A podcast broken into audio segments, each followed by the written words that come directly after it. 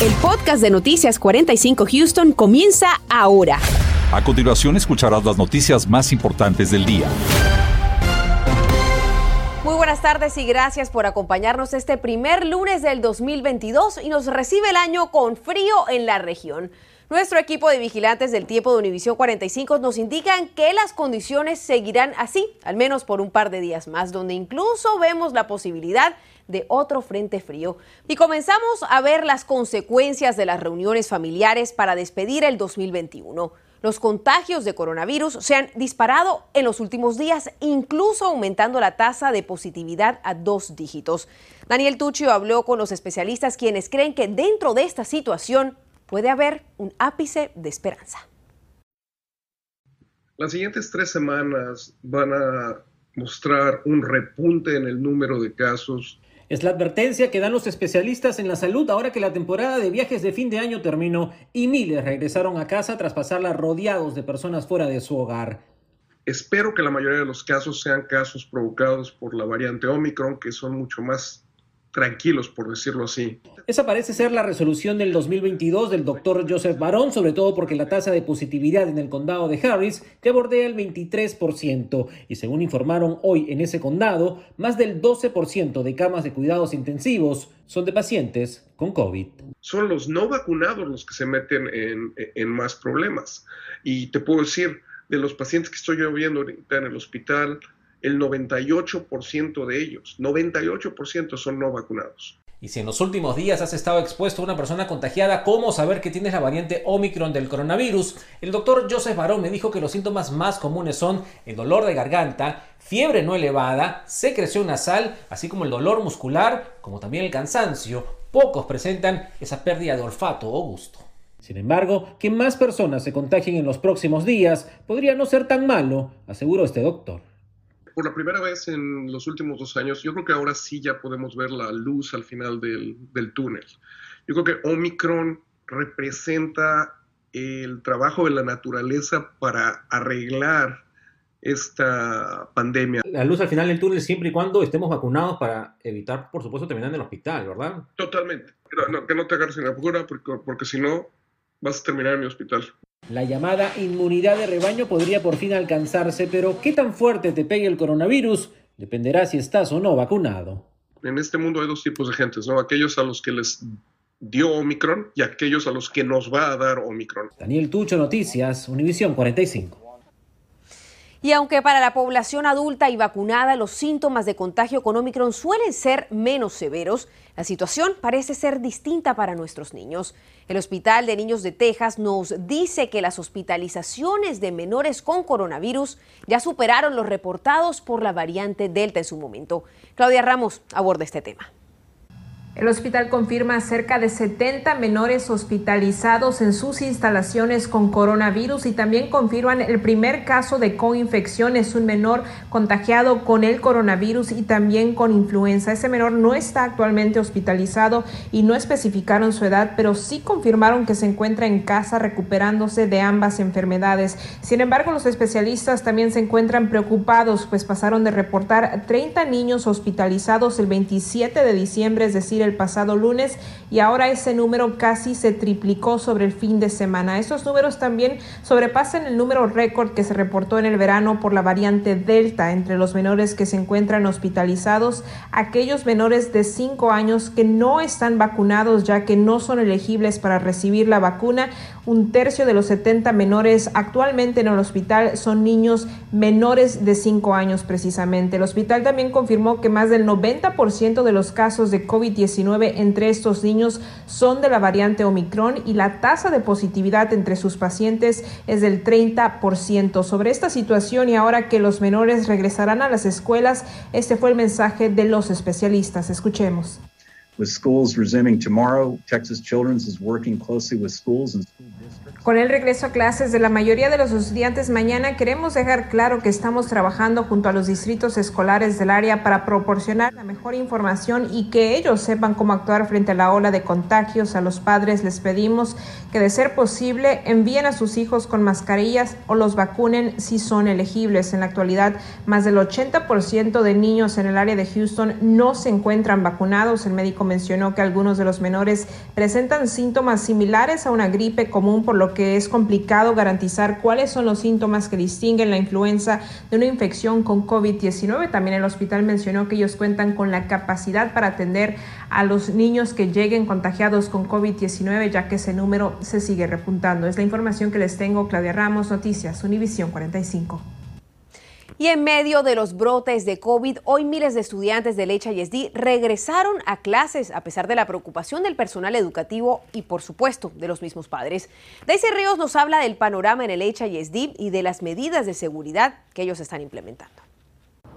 ¿Qué tal? Muy buenas tardes. Ciertamente con el regreso a clases también regresa la preocupación no solamente para los padres de familia, pero también para los maestros ante el incremento de los casos de contagios de COVID mientras que siguen a la alza los casos de contagios de coronavirus debido a la hipercontagiosa variante Omicron. Expertos en el campo médico anticipan semanas con afectaciones en el ámbito educativo. Pero ¿qué podemos hacer si alguno de nuestros hijos que acude a la escuela resulta positivo al virus o estuvo en contacto con alguien que dio positivo al mismo? Que estén contaminados con el virus, que hayan salido positivos, hay que estar muy alertas en qué sentido estuvieron en contacto con esto, si hubo un contacto directo o fue indirecto, si es en su misma clase y si, se sienta muy cerca de ellos y eh, ver si hay algún síntoma. Tras el regreso a clases, los maestros y estudiantes del Distrito Escolar de Houston enfrentan retos muy grandes de mantenerse sanos, pero sobre todo evitar los contagios. Autoridades del distrito despejan dudas es muy necesario e importante seguir estas recomendaciones con el cubrebocas, así que todas las personas, tanto estudiantes como personal, como visitantes, los protocolos que dado el caso em, de que haya algún brote, nosotros siempre hacemos una evaluación tanto interna como una que se hace en coordinación. El sindicato de maestros ha respondido sobre las preocupaciones que tienen por los riesgos que enfrentan los profesores. Sí, hay muchos maestros que tienen miedo, que, que no hay uh, seguridad de salud y uh, de los niños y para, para todos los maestros y empleados también. Pueden hacer um, online, uh, pueden hacer escuela online porque ya el comisionar eh, de educación dijo que, que, cuando está un como rápido ah, contagio como es como hay hoy.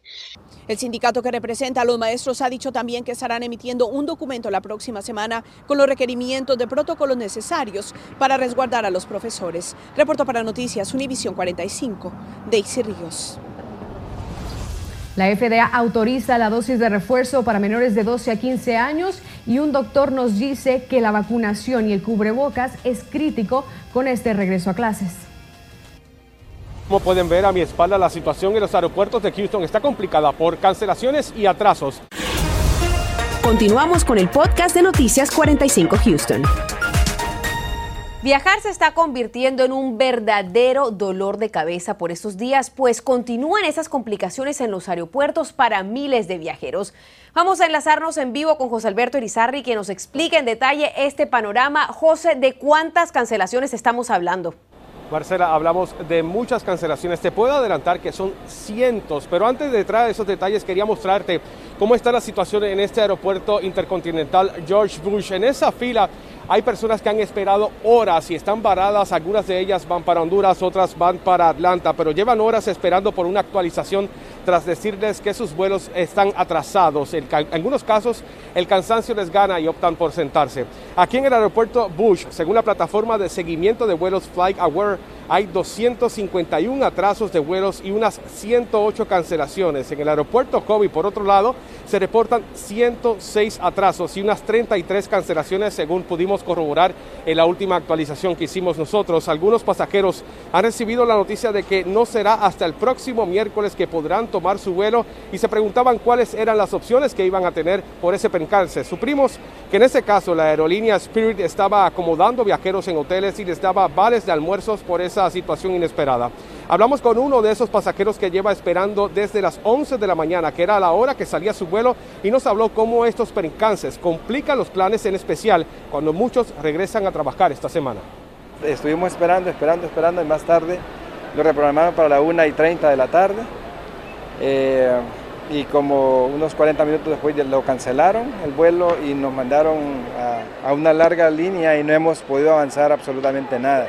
Entonces estamos prácticamente desde la mañana. Dicen además que no se está dando mayor explicaciones de las razones de los atrasos y cancelaciones, pero notaron que hay poco personal en los mostradores de servicio. La recomendación que se brinda es que revisen la información del estatus de vuelo con, directamente con su aerolínea y también si hay alguna cancelación le puede preguntar a su aerolínea, sobre esa posibilidad de poderle acomodar dentro de un hotel en lo que puede tomar ese vuelo que tanto espera. Reportando desde el aeropuerto intercontinental George Bush, José Alberto Rizarri, Noticias Univisión 45. Gracias, José. Definitivamente una situación muy difícil para cientos de viajeros. Mientras tanto, avanza el plan de autorización de emergencia de la vacuna de refuerzo del coronavirus para niños mayores de 12 años. Hoy la FDA dio luz verde, pero aún falta el visto bueno de los Centros para el Control y Prevención de Enfermedades. Marlene Guzmán nos explica qué significa esta autorización y a partir de cuándo podría aplicarse. La FDA amplía su rango de vacunación de refuerzo, autorizando esta dosis entre niños de 12 a 15 años de edad.